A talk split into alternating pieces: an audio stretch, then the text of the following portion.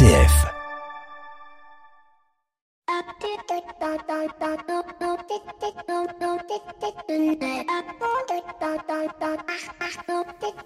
Bonjour à toutes et à tous. Il y a deux ans, jour pour jour, Notre-Dame brûlait, un incendie qui venait ravager cet édifice marquant au-delà de la communauté catholique, la communauté mondiale. S'en est suivi un élan de générosité hors du commun puisque près de 800 millions d'euros ont été collectés en quelques semaines afin de restaurer cet édifice qui, pour les uns, est l'héroïne d'un roman ou d'une comédie musicale, pour les autres, le siège de l'évêque de Paris ou encore le lieu des célébrations républicaines comme la libération de Paris en 1945. Et comme dit le proverbe, à tout mal, bonheur est bon, car cet incendie va permettre et permet déjà de mettre en lumière de nombreux métiers qui jusqu'alors étaient un peu oubliés, voire dépréciés. Je pense aux maçons, aux charpentiers, aux peintres, aux soudeurs, à tous ces métiers de l'artisanat qui très souvent dans l'orientation scolaire sont des voies secondaires pour ceux et celles qui ne sont pas en capacité de suivre ce que l'on nomme aujourd'hui la voie royale des filières générales. Une situation paradoxale puisque notre société, au-delà de restaurer des cathédrales, n'a jamais eu autant besoin d'artisans pour construire les nombreux logements dont notre pays a besoin. L'incendie de Notre-Dame, ce sera peut-être pour l'artisanat une chance de voir naître des vocations, de remplir les formations de CFA de jeunes qui ont choisi cette filière par conviction plus que par désillusion. Bienvenue dans l'écho des solutions. L'écho des solutions Patrick Longchamp. Voilà, bonjour à toutes et à tous, très très heureux de vous retrouver et pour ne pas faire un mauvais jeu de mots, j'avais presque envie de dire que je brûlais d'impatience de vous retrouver cette semaine. Cette semaine, nous allons consacrer notre émission à la question du télétravail. On a entendu parler du télétravail depuis de nombreux mois désormais, mais cette semaine, nous allons nous poser la question du télétravail au travers du droit. Et c'est avec maître Louis-Georges Barret, avocat de droit social qui défend aussi bien les salariés que les employeurs, que nous allons aborder cette question dans notre dossier. Bien évidemment, on retrouvera aussi tous nos chroniqueurs, Pierre Collignon, Maxime Dupont et Flavie Depré. Et puis nos deux rendez-vous désormais euh, réguliers et récurrents, nos 7 minutes pour changer le monde, qui nous emmèneront à la découverte d'une start-up qui a décidé de proposer à ceux et celles qui sont en capacité de faire 100% de télétravail d'aller le faire à l'autre bout de la planète dans des situations paradisiaques. J'aurai le plaisir de recevoir Yoann Guyader de la société Holyworking. Et puis, euh, comme toutes les semaines, eh bien, on commence avec notre invité éco de cette semaine. Ils sont deux d'ailleurs, il n'y en a pas qu'un. Il s'agit euh, d'Antoine Renault et de Thierry Legrand de la société Exponence. Avec eux, on va évoquer deux sujets d'actualité. Le premier, la première année du euh, PGE, le prêt garanti par l'État qui arrive à son terme et beaucoup d'entreprises vont devoir euh, faire des choix. On verra avec Thierry Legrand de quoi il retourne. Et puis avec Antoine Renault, on verra euh, justement en quoi la situation de télétravail peut impacter ou non l'impôt sur le revenu, puisque la campagne de, déclaration de l'impôt sur le revenu vient de commencer. Ils nous attendent, ils sont là, on les retrouve tout de suite. C'est notre invité éco de cette semaine. L'invité éco, Patrick Longchamp. Voilà, c'est notre invité éco de cette semaine et ils sont deux cette semaine car on va parler de fiscalité, fiscalité des entreprises ou plutôt on va parler du PGE. Vous savez, le prêt garanti par l'État qui est ce prêt qui a permis à certaines entreprises de sortir le nez de l'eau au début du premier confinement et puis euh, la campagne d'impôt sur le revenu euh, est arrivée aussi. Il y a peut-être des questions à se poser autour de la question du confinement, du télétravail, euh, du travail tout simplement à domicile. Et mes deux invités sont Antoine Renault et euh, Thierry Legrand de la société d'expertise comptable Exponence. Bonjour à tous les deux. Bonjour. Bonjour. Merci beaucoup d'être avec nous. On va commencer avec vous, Thierry Legrand. Vous êtes donc expert euh, comptable associé chez Exponence, plutôt euh, en responsabilité de la fiscalité des entreprises et du, des associations. Le PGE, plan garanti par l'État, on dit souvent que c'est une bombe à retardement. comment on peut éviter cette, que cette bombe n'explose? Alors c'est vrai que c'est, on, on, on l'appelle bombe à retardement. ça a été surtout euh, une, une, soupape de, de, sécurité pour quand même beaucoup d'entreprises, il faut pas l'oublier. Euh, la problématique, c'est qu'un prêt, ça doit se rembourser. Et, euh, et c'est là effectivement où, où on peut euh, supposer la, une bombe à retardement. Euh, Qu'est-ce qui se passe en fait? C'est que les, les, entreprises ont, ont, reçu ce prêt euh, jusqu'à hauteur de 25% de, de, leur chiffre d'affaires, donc ce qui représente une somme euh, qui, qui, peut représenter une somme considérable. Et il va falloir la, la rembourser. Donc on a bénéficié d'une d'une franchise d'une année avant de, de, de, commencer ou de se poser la question de, de savoir si on devait rembourser, si on allait commencer à rembourser cet emprunt. Mm-hmm. Voilà. Et donc on arrive à cette échéance d'un an et aujourd'hui les entreprises doivent se poser la question de savoir si elles remboursent si elle repousse cette échéance euh, à un an plus tard, et euh, même si elle rembourse cette échéance, elles devront quand même à terme rembourser cet emprunt, mais sur quatre ans. Mmh. Et euh, quand on fait le calcul, 25% du chiffre d'affaires remboursé sur quatre ans, ça fait un peu plus de, de 6 points, 6 points et demi de, de marge à dégager de manière supplémentaire à ce qu'on faisait habituellement pour permettre de dégager la trésorerie nécessaire à ce remboursement. Mmh. Donc la, la grosse question, c'est est-ce que les entreprises euh, ont utilisé ou pas ce PGE. Donc euh, certaines l'ont effectivement utilisé parce qu'elles en avaient besoin. D'autres l'ont mise de euh, côté pour éventuellement voir venir. Voir venir, voilà. Et celles qui en ont eu besoin et qui, qui l'ont utilisé pour les pour des pour la bonne cause, euh, vont devoir le rembourser et on peut se poser la question effectivement de, de cette bombe à retardement. Est-ce qu'elles auront la capacité à le faire? Mmh. Alors, et, il faut bien dire, hein, si on reporte d'un an, c'est pas non plus euh, gratuit. Alors même si les taux sont négociés relativement bas, euh, l'année, euh, l'année, c'est comme si finalement on avait un report d'un an, que les banques nous accordaient un report d'un an. Hein. Voilà, nous accordent un, report d'un an. Alors, auparavant, euh, c'est vrai qu'on avait juste une commission BPI de, de, de 0,5% du montant du prêt ou, enfin, ou qui pouvait varier en fonction du, du chiffre d'affaires de l'entreprise.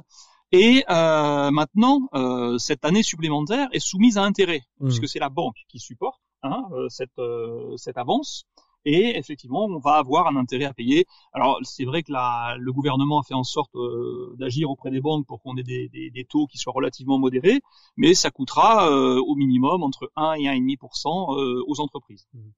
Merci beaucoup Thierry. On va se retourner vers, Antoine. Donc ça c'est pour le, PGE. Le PGE, ce prêt garanti par l'État. On voit bien qu'il y a des possibilités à faire. Il faut faire très attention de bien se positionner avant la date anniversaire. Sinon on est obligé de, de rembourser intégralement son, son prêt. Donc se rapprocher des banques, c'est peut-être ça finalement le conseil principal à, donner Thierry. Oui, tout à fait, parce que euh, on doit euh, donner une réponse à, la banque euh, le 11e mois après la, mise en place du, PGE. Donc c'est en ce moment. En théorie, les banques ont écrit à leurs clients pour les prévenir. Mais c'est vrai que si on fait pas attention à son courrier, si on est en confinement et qu'on n'a pas forcément accès à son courrier, c'est vrai que ça peut être problématique. Il faut surtout pas laisser passer l'échéance. Merci beaucoup euh, Thierry. Alors Antoine Renaud, on va parler des particuliers maintenant. Euh, euh, l'impôt sur le revenu arrive. Est-ce que le télétravail va changer des choses? Est-ce qu'il y a des petites nouveautés dont il faut avoir connaissance? Alors concernant le, le Covid et plus spécialement le, le télétravail, effectivement, il y a eu l'État qui a adapté sa loi de finances pour les allocations qui ont été versées de façon forfaitaire par par l'employeur euh, pour indemniser le salarié qui serait chez lui et qui avait euh, qui a euh, réalisé des nouveaux mmh. frais dans le cadre du travail à la maison. Et il y a dans la limite de 2,50 euros par jour et surtout la limite annuelle de 550 euros, la prime versée de façon supplémentaire par l'employeur ne sera pas fiscalisée. D'accord. Donc, ça, ça, il n'y a pas besoin de la déclarer, elle sera pas fiscalisée. Alors, c'est là où il faut être vigilant, c'est que si ça a été euh, déclaré convenablement par l'employeur dans le bulletin de paye, euh, c'est pas euh, fiscalisé. Ça sera pas, ça sera, ça sera pas fiscalisé. Il faut juste être vigilant. Et si jamais ça a été fiscalisé, parce que c'est quand même une nouveauté, donc euh, c'est un peu toujours un peu un peu complexe il faut le ressortir de son euh, salaire imposable pour que ce ne soit pas fiscalisable. Donc pour un foyer fiscal qui a une tranche d'imposition de 30%, ça fait comme une, économie de 165 euros. Donc ça vaut le coup de, de jeter un coup d'œil à sa déclaration d'impôt pour voir si ça a bien été euh, sorti de son, son, son, revenu imposable. Alors comment euh, tout ce qui est électricité, repas pris à domicile, comment comment tout ça, ça c'est ah. déductible ou pas? Alors là on vient de parler des revenus imposables ou non imposables et maintenant on a les charges parce que le, le, le salarié à domicile a pu réaliser de nouvelles charges euh, euh, propre euh, au fait de rester chez lui et il a la possibilité, s'il le souhaite en fait, de déclarer ses frais selon le barème, enfin selon justement les frais réels. Donc il fait la liste à la fin de l'année de tous les frais qu'il a engendrés et qu'il a réalisés pour son travail. Donc à la fois les frais courants qu'il faisait déjà chaque année, c'est-à-dire pourquoi pas les frais de trajet pour aller à son travail, les frais de documentation, etc.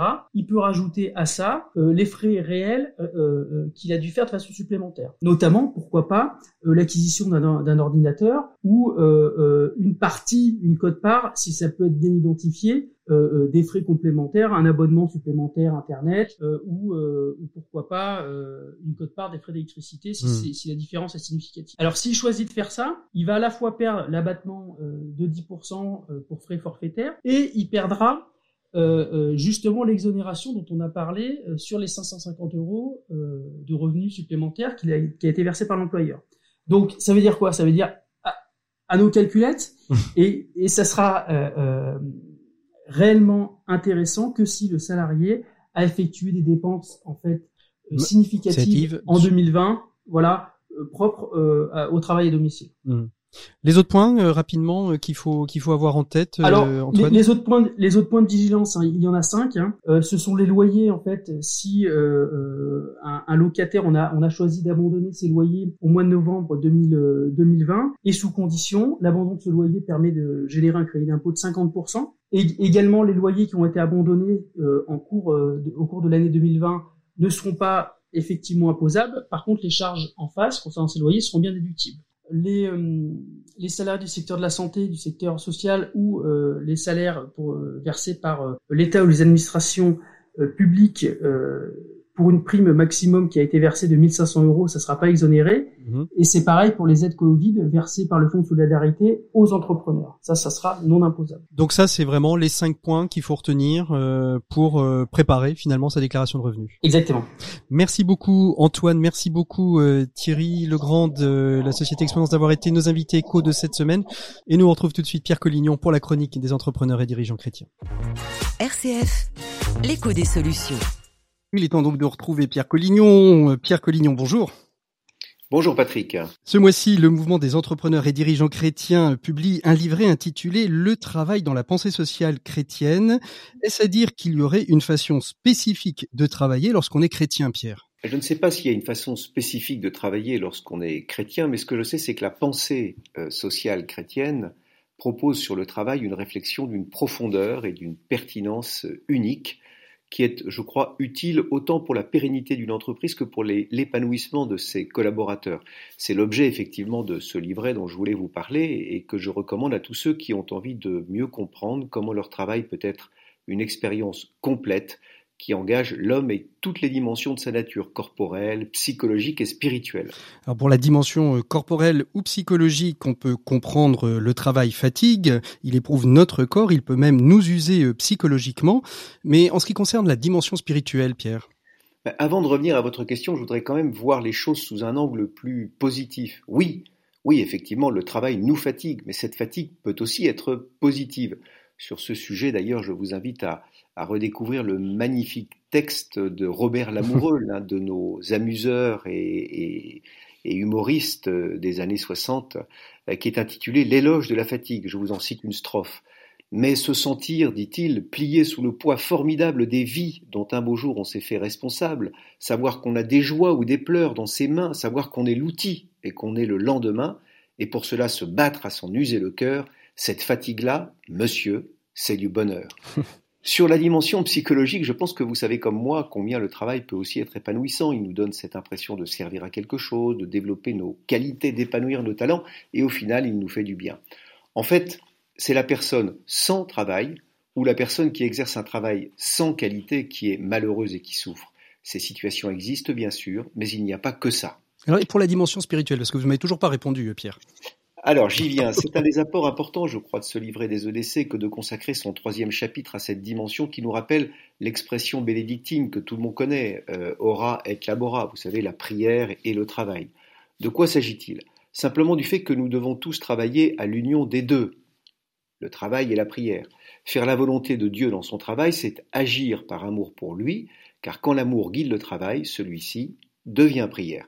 Il nous conduit à faire de notre mieux, comme le disent les scouts, et le travail bien fait, on le sait, peut être une vraie louange. De même, par notre travail, nous nous donnons aux autres, et si en plus, par notre travail, nous sommes attentifs à nos collègues les plus fragiles, nous réservons une place à Dieu, qui, nous le savons bien, en ce temps de Pâques, s'est voulu pauvre et souffrant à travers la passion du Christ. J'ajoute qu'il y a dans le travail une dimension oblative. C'est tellement vrai que dans la messe, nous offrons notre travail lorsque le prêtre prononce ces paroles que nous connaissons tous. Tu es béni, Dieu de l'univers, toi qui nous donnes ce pain fruit de la terre et du travail des hommes. alors on peut dire que notre travail est si important que Dieu le reçoit et le transforme en son corps et en son sang. Alors c'est un accomplissement en quelque sorte. Oui, un accomplissement, mais qui doit nous conduire très concrètement à ne jamais séparer le travail de la prière. C'est pourquoi il y a dans ce livret des EDC plein de petits exemples d'entrepreneurs qui expliquent comment ils prient dans leur journée de travail. Cela passe par une croix posée sur son bureau, par une prière toute simple, par un regard posé sur ses collaborateurs qui sont aussi l'œuvre du Seigneur, et même par ce réflexe raconté par un dirigeant. Lorsque j'ouvre une porte, dit-il, je fais passer le Seigneur pour que ce soit lui qui soit premier et qu'il puisse agir. Dans cette période où, le concept même de travail est fortement revisité, la lecture de ce livret je le crois, euh, me semble-t-il, que vous pouvez télécharger gratuitement sur Internet, est une véritable aubaine. Et on le redit, hein, c'est sur les edc.org qu'on retrouve ce, ce, livret. Pierre Collignon, merci beaucoup. Très belle introduction euh, au dossier que nous allons euh, développer tout à l'heure dans l'écho des solutions, tout de suite après cette pause musicale avec euh, Maître Louis-Georges Barret, où on va justement parler du droit et du télétravail. Ce sera un petit peu plus concret, un peu plus juridique, mais c'est une très belle introduction. Merci beaucoup Pierre, on se retrouve dans 15 jours, puisque la semaine prochaine c'est Presse Club. D'ici là, portez-vous bien. Et puis nous, on continue l'écho des solutions en musique, bien évidemment, comme toutes les semaines.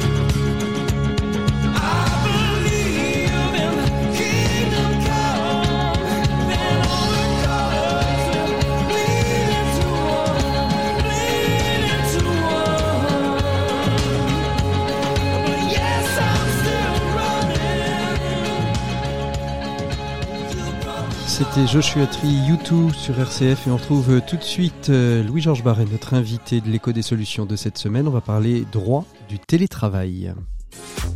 L'écho des solutions. Voilà, il est temps d'ouvrir le dossier de l'écho des solutions. Aujourd'hui, comme je vous le disais au début de cette émission, nous allons nous intéresser à la question du télétravail et nous allons nous y intéresser au travers du droit. Il y a de nombreux ouvrages qui sont sortis sur cette question du télétravail, le bien-être au travail, comment on s'organise quand on est en télétravail, mais quels sont euh, les textes juridiques qui fondent euh, cette question du télétravail? C'est ce que nous allons voir avec notre invité de cette semaine.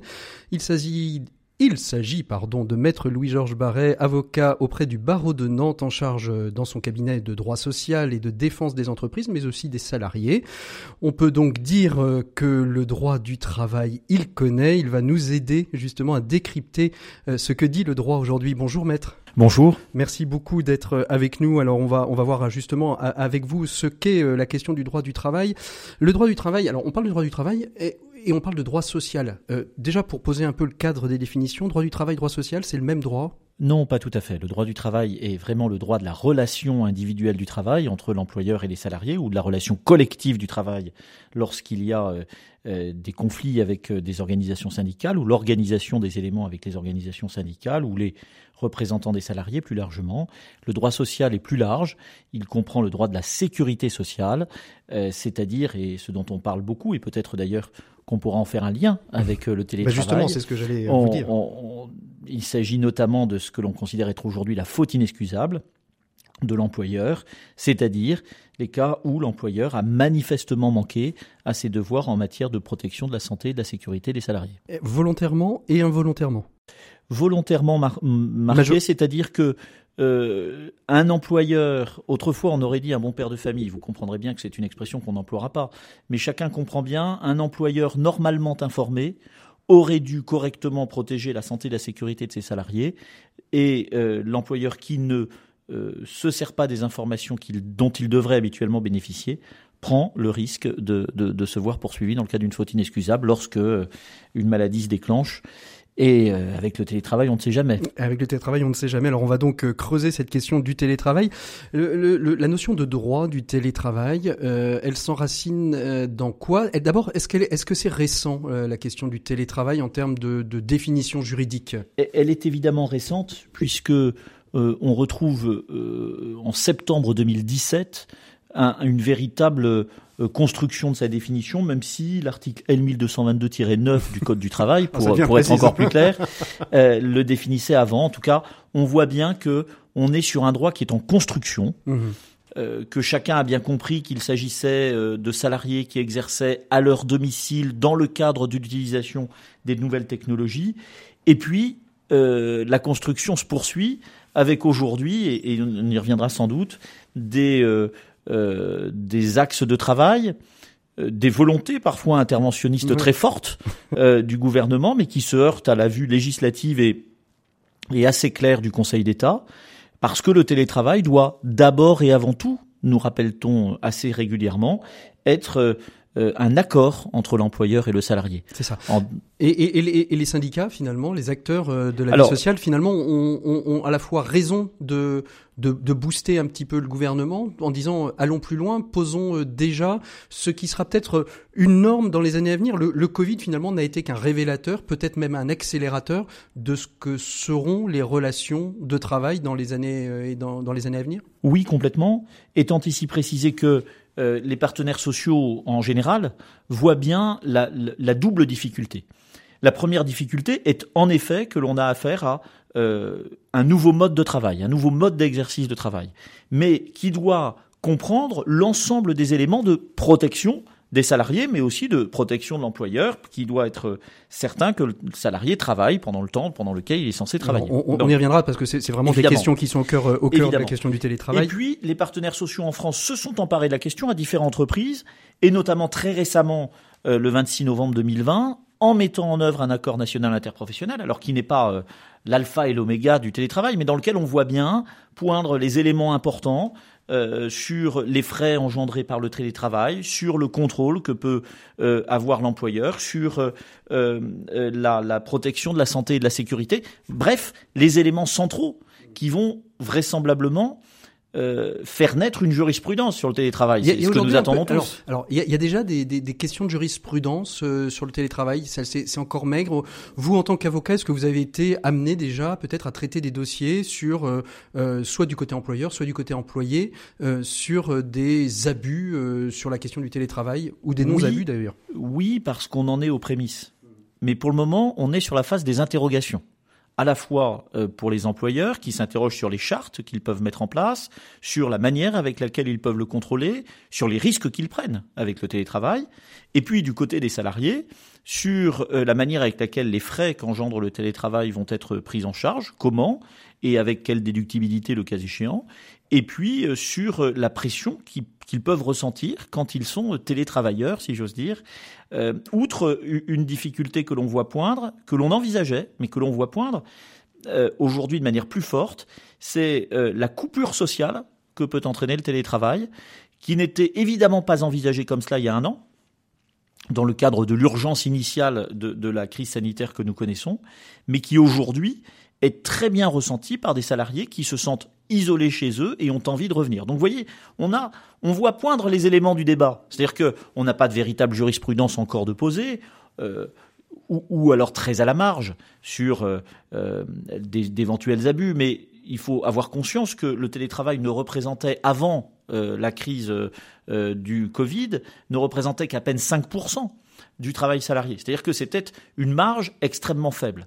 Et d'un coup, on a voulu euh, faire exploser les choses. Alors, c'est très bien. Et de toute façon, avait-on le choix il y a un an C'est une question philosophique euh, qu'il faudrait se poser. Et je ne suis pas sûr d'être le philosophe euh, qui excelle en la matière. Mais en revanche, sur ce qui est de, du déclenchement d'un certain nombre de questions, cette augmentation du nombre de personnes en télétravail, cette publicité très forte pour le télétravail, entraîne évidemment des questions juridiques. Dans, les questions juridiques qui peuvent se poser, vous, le mentionnez au, début, il y avait la question euh, de l'obligation de, santé au travail. Hein, euh. Alors comment on peut prendre en charge? Est-ce que euh, le, télétravail, l'émergence du télétravail a fait bouger des lignes en termes de droit, par exemple, sur la question de santé au travail? Elle est en train de les faire bouger. Et on voit bien que dans un certain nombre de contrôles, les inspections du travail sont très vigilantes sur ces questions. Et puis, dans le cadre des chartes euh, que l'on met en œuvre dans les entreprises pour organiser le télétravail, on s'interroge sur la santé au travail. De quoi s'agit-il pour un télétravailleur? C'est de veiller euh, là aussi à son droit à la déconnexion, c'est-à-dire euh, au fait qu'il ne travaille pas pendant 12 heures pendant la journée, mais bien qu'il aménage ses pauses. C'est aussi, et, et, là on rentre sur des questions que l'on n'imaginait pas quand on a moins de 5% des salariés visés, c'est aussi les questions de posture c'est-à-dire du matériel utilisé par le salarié quand il télétravaille. Est-ce que euh, la chaise euh, ou le fauteuil sur lequel il travaille est adapté à sa morphologie? Est-ce que le système informatique euh, est adapté aussi? On sait qu'on a un certain nombre de pathologies professionnelles qui peuvent se déclencher si le matériel utilisé n'est pas Mais ça, ça c'était déjà le cas oui, dans, dans, dans, sauf que, dans, votre bureau. Vous deviez faire attention à la posture. Bien sûr, mais comment le contrôle-t-on lorsque l'on est au domicile du salarié et que euh, s'applique également une règle de protection de la vie privée.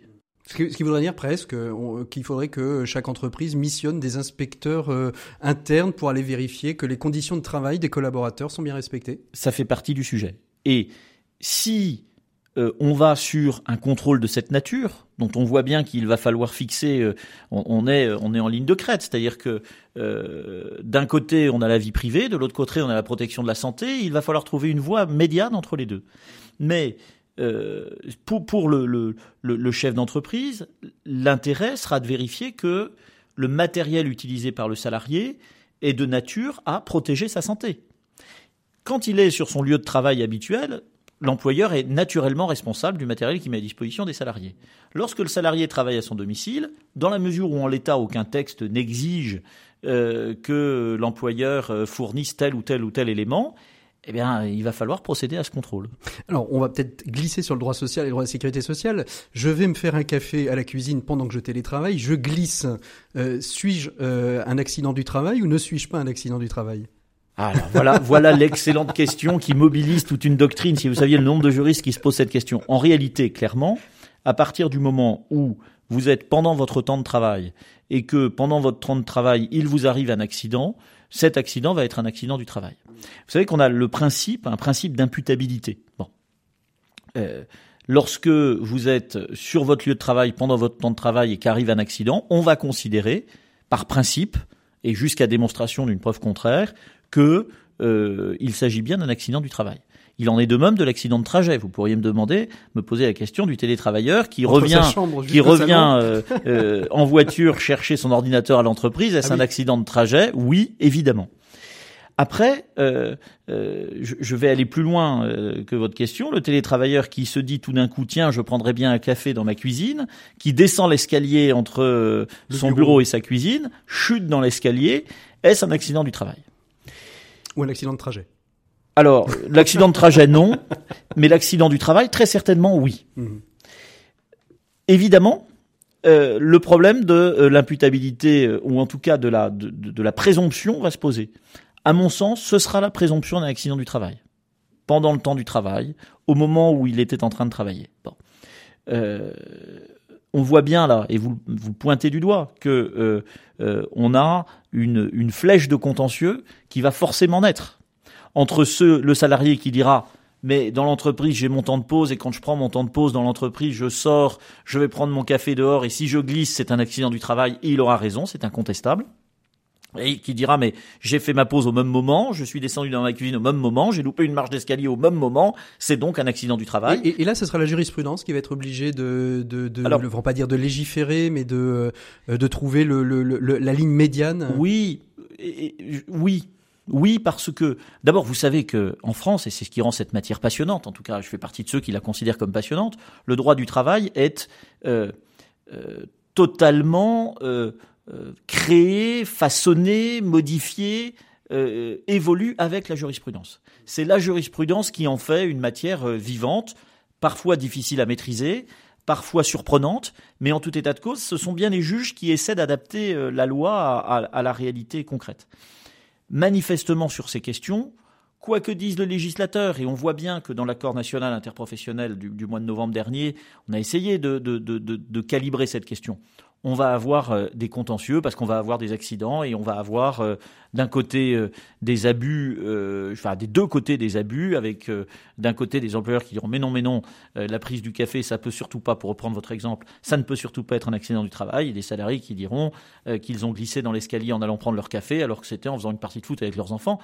On sait bien que tous ces éléments de contrôle vont nous, vont, vont nous mobiliser, mais après tout, euh, ça va nous permettre de construire du droit. Est-ce que, est-ce que ce droit du télétravail va pas venir rajouter encore une, une chape d'obligation pour le dirigeant de l'entreprise qui en a, qui en a déjà beaucoup en termes d'obligations? Est-ce qu'on va pas, euh, à un moment donné, euh, le, le risque peut-être euh, d'avoir trop de droits, c'est finalement de tuer le droit. C'est qu'à un moment donné, euh, on, regarde même plus les réglementations, on, on fait. euh, on fait ce que le bon sens, le bon sens nous dit qu'il est bon de faire, même si le bon sens n'est pas forcément le droit. Alors, je ne sais pas si trop de droit tue le droit.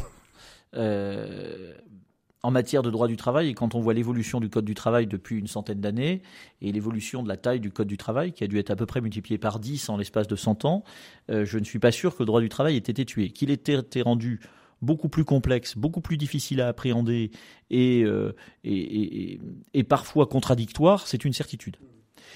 Sur ce qui est du télétravail, je, je suis de ceux qui pensent que plutôt qu'une législation euh, qui viendrait d'en haut, mais, mais malheureusement je crains qu'on y aille, mais qui viendrait d'en haut et qui nous imposerait un nouveau chapitre euh, du Code du travail qui, qui s'appellerait le télétravail, télétravail. avec euh, euh, des obligations qui n'auront pas été tout à fait cernées, je crois que le sens de, de, de l'évolution, ce sont les accords nationaux, les acc- De- ce qu'on appelle l'accord national interprofessionnel, c'est-à-dire que euh, un accord qui soit euh, négocié de manière interprofessionnelle et donc qui s'applique à toutes les branches, Renvoyer mais par les CSE, professionnels en fait. eux-mêmes. C'est renvoyer ça au CSE, aux accords de branche euh, plus, plus communément pour. euh, Renvoyer ça à l'ensemble des syndicats, patronaux et, et salariés euh, pour réfléchir ensemble sur les conséquences concrètes du télétravail. C'est c'est- clairement leur réflexion du mois de novembre dernier. Alors certains vous diront que on est allé trop loin, d'autres vous diront qu'ils ne sont pas allés assez loin. Moi, ce que je vois, c'est que dans cet accord, tout ce qui pose problème a été pointé. Euh, le problème de la prise en charge des frais, euh, du surcoût que peut entraîner pour le salarié le télétravail, le problème de, euh, de la déduction des éventuels euh, frais. Alors ça, on l'a vu hein, avec notre invité euh, il y a, il y a quelques le- minutes, hein, qui, qui disait qu'il y avait déjà des choses qui étaient prises Oui. en compte dans l'impôt sur le revenu à venir. On peut déduire mais il faut passer aux frais réels. Alors ça reste, ça reste quand Tout même. à fait. Et puis on a l'URSSAF qui considère que l'employeur peut euh, verser une prime de télétravail à hauteur de 10 euros par jour de semaine. C'est-à-dire, enfin, lorsque le salarié travaille une, un jour par semaine, c'est 10 euros, deux jours par semaine, 20 euros, trois jours par semaine, etc. Qui, Mais ça permettrait de prendre en Bon, charge les. Ce qui fait une somme de 50 euros par mois au maximum, dont chacun considérera qu'elle n'est peut-être pas très élevée. Pour le moment, pour le moment, Euh, c'est un mais, début. mais en tout état de cause, lorsqu'on voit euh, cet accord national interprofessionnel, on voit que les syndicats, employeurs et salariés, ont pointé du doigt les difficultés, le contrôle, euh, le, euh, le coût, les risques, euh, et puis le risque social et le risque psychosocial. Le risque psychosocial, Parce qui, que- qui est- un des risques majeurs hein, dont on a, on a entendu beaucoup parler dans cette période de Alors, confinement. hein. en, en réalité, on en a entendu beaucoup parler après. C'est-à-dire que euh, je ne vais pas vous dire qu'en mars 2020, tout le monde était enthousiaste d'aller travailler chez lui, mais il y avait un peu de ça. C'est-à-dire que euh, c'était la liberté, hein. euh, une liberté que l'on prenait, etc. Puis au bout de quelques mois, en fait, le collègue avec lequel on discute de la soirée foot de la veille finit par vous manquer. Et euh, la manière avec laquelle vous pouvez organiser votre vie au travail, avec euh, ces moments de partage et ces moments qui font que, euh, en réalité, le travail, ce n'est pas qu'une contrainte, c'est aussi des rencontres, c'est aussi euh, une vie sociale. Cette réalité-là a tout d'un coup disparu. Et certaines personnes, qui, notamment pour celles qui vivent seules chez elles, ont été extrêmement marquées et le sont toujours et le sont de plus en plus. Et d'ailleurs, euh, c'est ce qui conduit sans doute aujourd'hui euh, euh, le, Conseil d'État à être très rude à l'endroit de la direction générale du travail, puisque d'un côté vous avez une direction générale du travail qui dit euh, le télétravail est obligatoire pour toutes les activités réalisables à distance, ce qui est d'ailleurs le discours habituel du gouvernement, et le Conseil d'État qui rappelle que ça ne peut pas être obligatoire et que c'est en réalité Alors, une convention signée entre l'employeur et le salarié. un salarié qui dit à son employeur euh, qu'il a forcé à aller en télétravail parce que euh, le gouvernement a dit c'est télétravail pour tous et qui dit non, moi je vais venir travailler, il a dans l'obligation de lui trouver un endroit où euh, s'installer dans à l'intérieur de l'entreprise. Parce que parfois, euh, et ça on oublie de le dire, hein, euh, au-delà de simplement le collègue qu'on appréciait et qu'on ne voit plus, il y a aussi des fois des situations internes, familiales, et pour qui le travail est un moment aussi de, de, de rupture et qui permet aussi de, de soulager le stress ambiant euh, dans le foyer. Oui, et c'est toute la notion des tensions familiales euh, engendrées par le télétravail. Alors, sur votre question, euh, toute la difficulté est euh, la manière avec laquelle l'employeur va considérer qu'il a une obligation, euh, puisque le gouvernement a communiqué dans ce cadre-là, avec erreur manifestement, nous dit le Conseil d'État, mais qu'il a une obligation de placer ses salariés en télétravail. Moi, le, ce que j'identifie, c'est que le salarié qui va écrire à son employeur en lui disant mon état de santé se dégrade de manière importante parce que je suis en télétravail et ce télétravail me place en danger, euh, eh bien, si je le suis la ligne du Conseil d'État qui consiste à dire à l'employeur qu'il doit veiller à son obligation De préservation de la santé et de la sécurité de son salarié, ben oui, si le salarié lui dit cela, l'employeur doit tenter d'organiser le retour du salarié sur le lieu de travail si c'est le moyen pour lui de protéger sa santé. Alors, on a parlé beaucoup d'entreprises. Alors, je sais bien que c'est pas forcément votre domaine, d'entreprises privées. Et pour le- la, la- la fonction publique, qu'est-ce que dit le, le- Vous n'en savez absolument rien. Il faudrait que j'aille voir un publiciste pour ça. Il faut aller voir un publiciste pour ça, mais ce que l'on sait, enfin ce que je vois de manière transversale et ce que me disent mes confrères publicistes, est que euh, se posent à peu près les mêmes questions. Mhm. Euh, la question de la sécurité, la question euh, du risque psychosocial, parce que de la même manière, ces entreprises publiques sont traversées par cela. Alors, dans la question du droit du télétravail, il y a une question euh, qui est aussi euh, sous-jacente, qui est la question du management, le management à distance.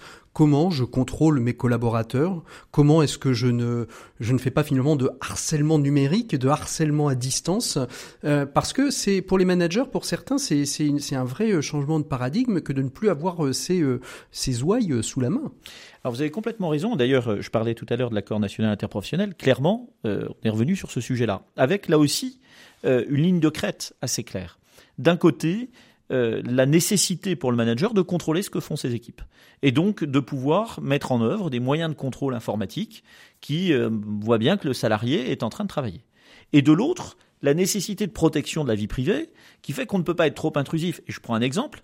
Euh, Lorsqu'il y a des visioconférences, là les choses sont très claires. Si le salarié dit la caméra est à mon domicile et vous allez voir des choses qui, qui sont sur mon domicile, alors même que euh, le caractère euh, visuel n'est pas obligatoire, le caractère audio l'est mais pas visuel, je peux couper ma caméra. Là-dessus, les choses sont claires.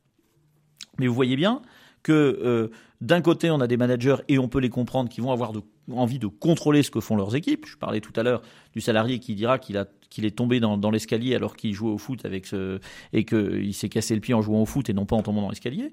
Et de l'autre côté, la nécessité aussi absolue de préserver la vie privée des salariés. Oui, parce qu'il y a aussi ne serait-ce que le contrôle de temps. C'est-à-dire qu'on a, on a fait revenir avec les 35 heures il y a, il y a quelques dizaines d'années la notion de pointage qu'on avait oublié euh, dans, à la, au milieu du XXe siècle, mais elle est, elle est revenue d'une certaine manière. Il faut aussi pointer les heures qui sont réellement faites. C'est toute la notion du contrôle du temps de travail, dont vous avez raison de dire qu'il il, il représente un, un, une force ou une forte jurisprudence. À venir. On se souvient, non, non, mais déjà passé, on se souvient de toute la notion des cadres autonomes avec le forfait jour et le contrôle important désormais qui doit être opéré sur ces jours de travail et sur ce temps de travail.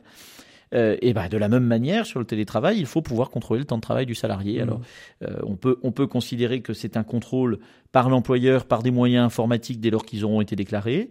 Ça peut être aussi euh, de l'autodéclaration avec des vérifications le cas échéant.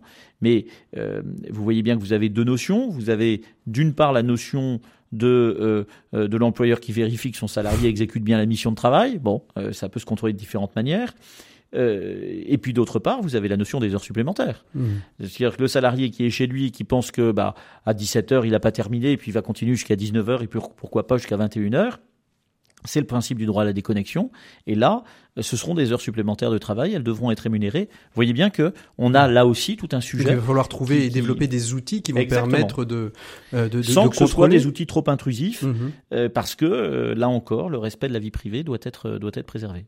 Quels sont euh, les quelques grands enjeux auxquels on doit encore faire face sur la question du télétravail euh, pour euh, les années à venir? Est-ce que il y a des, des, des, des, lois d'exception qui ont été mises en place pendant le Covid qui vont disparaître et où, grosso modo, on va voir les choses s'étaler dans le temps? Quels sont les grands enjeux? Alors d'une part, vous avez raison, et il est grand temps que le système de loi d'urgence s'arrête. je, je, dis cela en tant qu'avocat et pas seulement en tant qu'avocat spécialiste en droit du travail. Euh, ce système de loi d'urgence euh, m'inquiète euh, parce que dans le cadre de la loi d'urgence, on peut réduire les libertés. c'est une parenthèse hors sujet, me direz-vous, mais qui n'est pas si loin de notre sujet du télétravail. Et, on voit bien que la manière avec laquelle, d'ailleurs, la Direction générale du travail a donné des ordres contraires à la loi est assez symbolique quelque part de cette euh, méthode employée de loi d'urgence qui permet, au nom d'un virus dont je reconnais la gravité, mais au nom d'un virus, de passer au-delà des libertés fondamentales. Je ne suis pas le seul à être inquiet, mais je, dois reconnaître être extrêmement inquiet de, cette situation. Après, euh, on a vu que a eu une accélération très forte du télétravail en l'espace d'un an. Tout ça va se calmer. C'est-à-dire que euh, on va revenir non pas à 5%, parce qu'évidemment, et comme vous le disiez tout à l'heure, des gens vont se rendre compte que le télétravail est une solution et que ça leur permet de mieux gérer euh, le, rapport vie privée, vie professionnelle. Donc euh, on va avoir une augmentation durable, sans doute pas aussi forte qu'elle l'est aujourd'hui. Et puis à partir de là, une fois qu'on aura réussi à, trouver cet équilibre, il faudra régler les difficultés dont on a parlé tout à l'heure. comment gère-t-on l'obligation? Comment gère-t-on le temps de travail? Comment gère-t-on les risques Comment gère-t-on euh, euh, euh, l'engagement des frais pour effectuer le télétravail Parce que lorsque le télétravail est devenu l'année dernière quasi obligatoire, vous savez, dans le cadre de cette loi d'urgence, attention, vous allez tous mourir, rentrez chez vous. ceci étant, on y a tous cru. Et, je ne nie pas encore une fois la gravité du virus. Mais enfin, c'était quand même une alerte assez forte il y a un an. On n'a pas nécessairement immédiatement mesuré que les salariés allaient rentrer chez eux, mais avec quel matériel? C'est ça. Et donc, euh, beaucoup d'entreprises ont dit bah, prenez donc votre ordinateur sur place. Mais ça, ça va pas pouvoir durer. Enfin, on n'imagine pas l'ordinateur qui se promène. Alors, vous allez dire l'ordinateur portable, oui, mais il n'y a pas que des ordinateurs portables. Et vous voyez le grand écran, le gros, le gros ordinateur. C'est-à-dire que, on va dire aux salariés acheter un grand break pour pouvoir venir faire du télétravail et revenir à l'entreprise. donc, en réalité, il va falloir réfléchir. Qui va payer le matériel?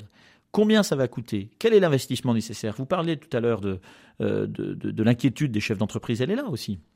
C'est ça. Est-ce qu'il faut doubler le matériel? Quel, est, le coût de ce télétravail, D'un autre côté, s'il y a plus de télétravail, il va y avoir moins besoin euh, euh, de locaux, donc on va peut-être pouvoir économiser sur les locaux pour acheter le matériel. Est-ce qu'en tant qu'avocat, vous, votre manière de travailler a changé avec avec vos clients, que vous voyez peut-être régulièrement en, visuel, en, présentiel, comme on dit aujourd'hui Est-ce qu'aujourd'hui c'est plus du distanciel pour le travail? Est-ce que vous avez vu la profession évoluer un petit peu sur cette question de, euh, travail à distance? Oui, évidemment. Évidemment, et là aussi nous avons fait un bond et, et, qui doit être salué. Je vois les efforts effectués par le barreau de Nantes, notamment pour permettre euh, des formations en, en, en distanciel, ce qui est, euh, ce qui est un effort informatique extrêmement lourd. Hein. Euh, donc oui, euh, évidemment. la protection des données, parce que évidemment, il y a une forme de euh, confidentialité oui, aussi. un certain nombre de rendez-vous clients ont désormais lieu en distanciel, mais je ne peux pas vous dire que cela soit satisfaisant. En tout cas, je, je, suis de ceux qui trouvent qui trouvent pas ça satisfaisant. Vous savez, je suis attaché à l'humanité de ma profession, au sentiment que je peux avoir lors d'un rendez-vous, que je peux avoir dans le regard, dans le sourire. Alors vous allez me dire que le sourire masqué c'est un problème, mais que je peux avoir en tout cas euh, en, voyant la personne, non. pas seulement par un écran, mais dans la réalité. Et je crois que oui, euh, cette période nous a fait évoluer et bondir, nous aussi, euh, et, avancer avec les moyens informatiques et de manière importante. Mais qu'il ne faudra pas oublier après l'humanité nécessaire de nos, de nos professions, l'humanité nécessaire que nous devons avoir avec nos clients. Et, donc, euh, euh, je, fais partie en tout cas de ceux qui feront en sorte de voir les clients euh, à mon cabinet au moins un certain nombre de fois.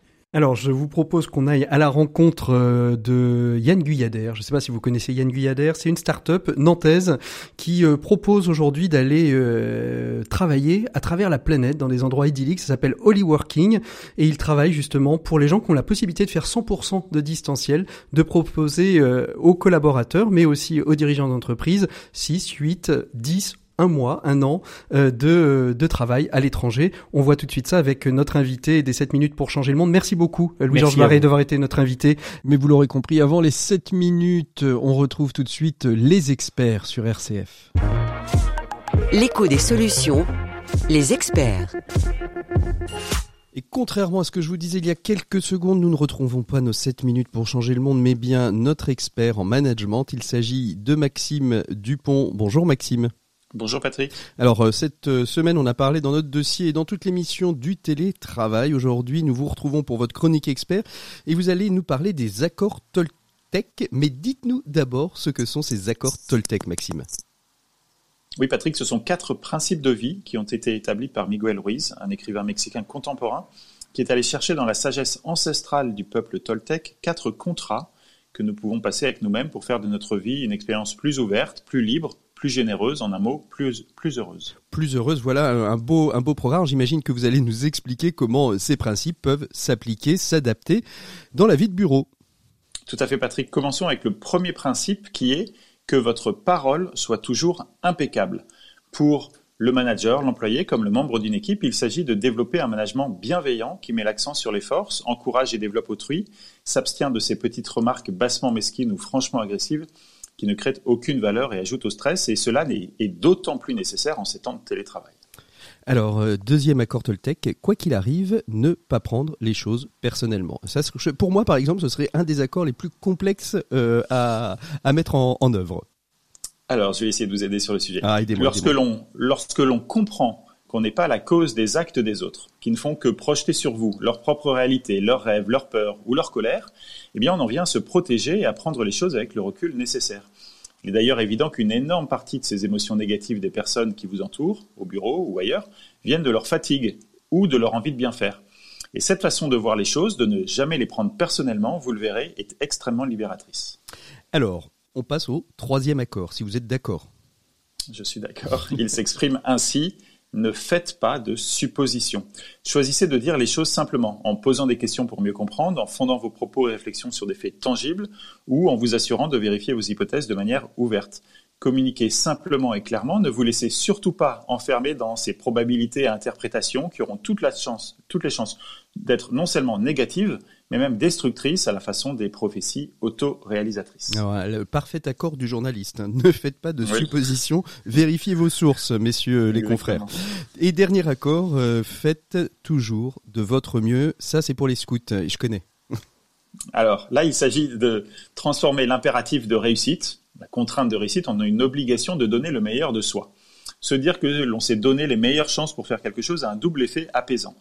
On sort de la contrainte sclérosante des critères de réussite que le monde nous impose, et puis on développe la bienveillance envers soi. D'autant qu'il est tout à fait accessible de se mettre dans ces conditions qui permettront de faire de son mieux au travail en créant les conditions d'un travail efficace grâce à ces conseils tout simples de gestion de son énergie, de son agenda ou de sa concentration dont nous avons déjà eu l'occasion de parler et sur lesquels je reviendrai avec plaisir dans une prochaine chronique. Merci beaucoup Maxime. À la semaine prochaine pour une nouvelle chronique. Nous on retrouve bien maintenant nos 7 minutes pour changer le monde. On, retrouve, excusez-moi, Yann Guyader euh, qui est euh, l'un des cofondateurs de la société Working. Je le disais il y a quelques minutes. Si vous voulez aller passer euh, travailler aux Maldives ou à l'île Maurice pendant un an, eh bien Working vous propose de le faire si votre mission bien évidemment est 100% télétravail. Ça fait rêver Maxime. Hein ah oui. Allez, on retrouve Yann Guyadère avec la société Holy Working. Ce sont nos 7 minutes pour changer le monde. 7 minutes pour changer le monde. L'écho des solutions. Voilà, 7 minutes pour changer le monde dans cette émission consacrée au travail, au télétravail. Et il y a aujourd'hui de nouvelles formules qui voient le jour, des startups qui naissent et qui proposent quelque chose d'assez attrayant. L'une d'entre elles s'appelle Working et nous avons euh, l'un de ses cofondateurs avec nous, Yann Guyader. Bonjour. Bonjour. Alors, Working, euh, le nom euh, veut dire ce qu'il veut dire. Vous nous proposez de partir en vacances au travail, c'est ça? Exactement. C'est en, quelque sorte ça. C'est un double projet qui allie une expérience de vie à la continuité de la mission professionnelle à l'autre bout du monde. Alors comment, comment vous, est, vous est venue cette idée euh, Vous avez été sollicité, vous avez vous-même, quel était le déclic? Vous avez vous-même eu euh, euh, cette envie ou expérimenté ce, ce, souhait de, de partir ou de partir à l'autre bout de la planète? Alors le concept est né dans la, dans la tête de Gaël Brisson, qui est le fondateur de, de la start-up, qui est multi-entrepreneur et qui a euh, plusieurs structures dans le domaine de l'IT. Mhm. Et euh, au cours d'un voyage, il s'est, il s'est posé la question euh, de, de, de, la fidélisation de ses collaborateurs, puisque il travaille dans un secteur qui est relativement volatile, où il est difficile de recruter et de fidéliser les talents. Et ayant une holding dans laquelle l'ensemble des salariés sont, sont, étaient déjà en télétravail, ça avant le Covid, il s'est posé la question de, de, de, comment offrir un package qui puisse permettre aux collaborateurs de vivre une expérience d'expatriation courte euh, Qu'est-ce qu'on entend par expatriation courte euh, Trois semaines, un mois, six mois, deux ans? Alors, l'expérience e-working offre la possibilité de partir six mois ou un an dans différentes destinations. Euh, donc, c'est cela qu'on appelle une expatriation courte tout en continuant sa mission professionnelle pour l'entreprise dans laquelle on travaille. Alors évidemment, ce n'est pas euh, quelque chose qui est accessible à, tout à chacun, parce que je suppose quand on est maçon, quand on fait des métiers euh, qui nécessitent d'être en contact avec les gens, euh, on ne peut pas s'expatrier un an, six mois, deux ans. Alors effectivement, il y a certains prérequis. Le premier, c'est d'avoir un emploi dans le secteur privé, puisque notre business model n'est pas encore adapté au secteur public. Et la deuxième chose, c'est d'avoir un, emploi compatible 100% télétravail, qui puisse permettre aux collaborateurs, au cours de 6 mois ou un an, de ne pas avoir de problème pour effectuer sa mission professionnelle. Mmh. Alors effectivement, pour tous les, les, les, métiers euh, manuels ou les métiers qui ont une relation client en physique, c'est malheureusement pas possible pour l'instant de partir et de vivre l'expérience working. L'offre que vous proposez, Yann Guyader, elle est, divisée en deux. Une partie pour les dirigeants d'entreprise, c'est-à-dire un dirigeant d'entreprise qui est 100%, qui peut 100% télétravailler, peut partir et décider de partir euh, à l'étranger euh, pour se reposer et en même temps continuer à travailler et recharger les batteries. Et puis c'est un élément de la marque employeur aussi pour les entreprises que de permettre à des collaborateurs de partir six mois, un an, deux ans à l'étranger. La question qu'on peut se poser, c'est comment, du point de vue administratif, tout ça euh, s'organise, qui prend en charge des problèmes de sécurité sociale, des problèmes de retraite Tout ça, c'est pris en charge dans l'offre Hollyworking, Yann Guyader euh, Alors effectivement, le, package n'est pas né euh, seulement de, la tête de, de Gaël Brisson. on a été accompagné par un cabinet d'avocats spécialisés dans le droit du travail qui nous ont permis de mettre en place un cadre légal euh, qui nous permet d'affronter cette expérience en, totale transparence avec les collaborateurs et les entreprises et s'assurer que l'expérience euh, tripartite entre Holy Working, le collaborateur et l'entreprise se passe bien. Alors effectivement, notre package est, est très structuré puisque euh, lors de l'expatriation du collaborateur, on se substitue à son entreprise. Donc, il reste en contrat avec son entreprise en continuant sa mission professionnelle, mais il sera rémunéré par Holy Working l'entreprise nous verse le salaire euh, brut chargé du collaborateur et nous, ah, on prend à notre charge toutes les, assurances, qu'elles soient pour la couverture sociale, mais aussi la prévoyance du collaborateur à l'étranger, pendant que l'entreprise, elle, s'acquitte des ACDIC. La seule chose qui est mise en suspens pendant l'expatriation, c'est la cotisation retraite qui n'est pas obligatoire et qui du coup est assurée au bon vouloir du collaborateur à sa charge.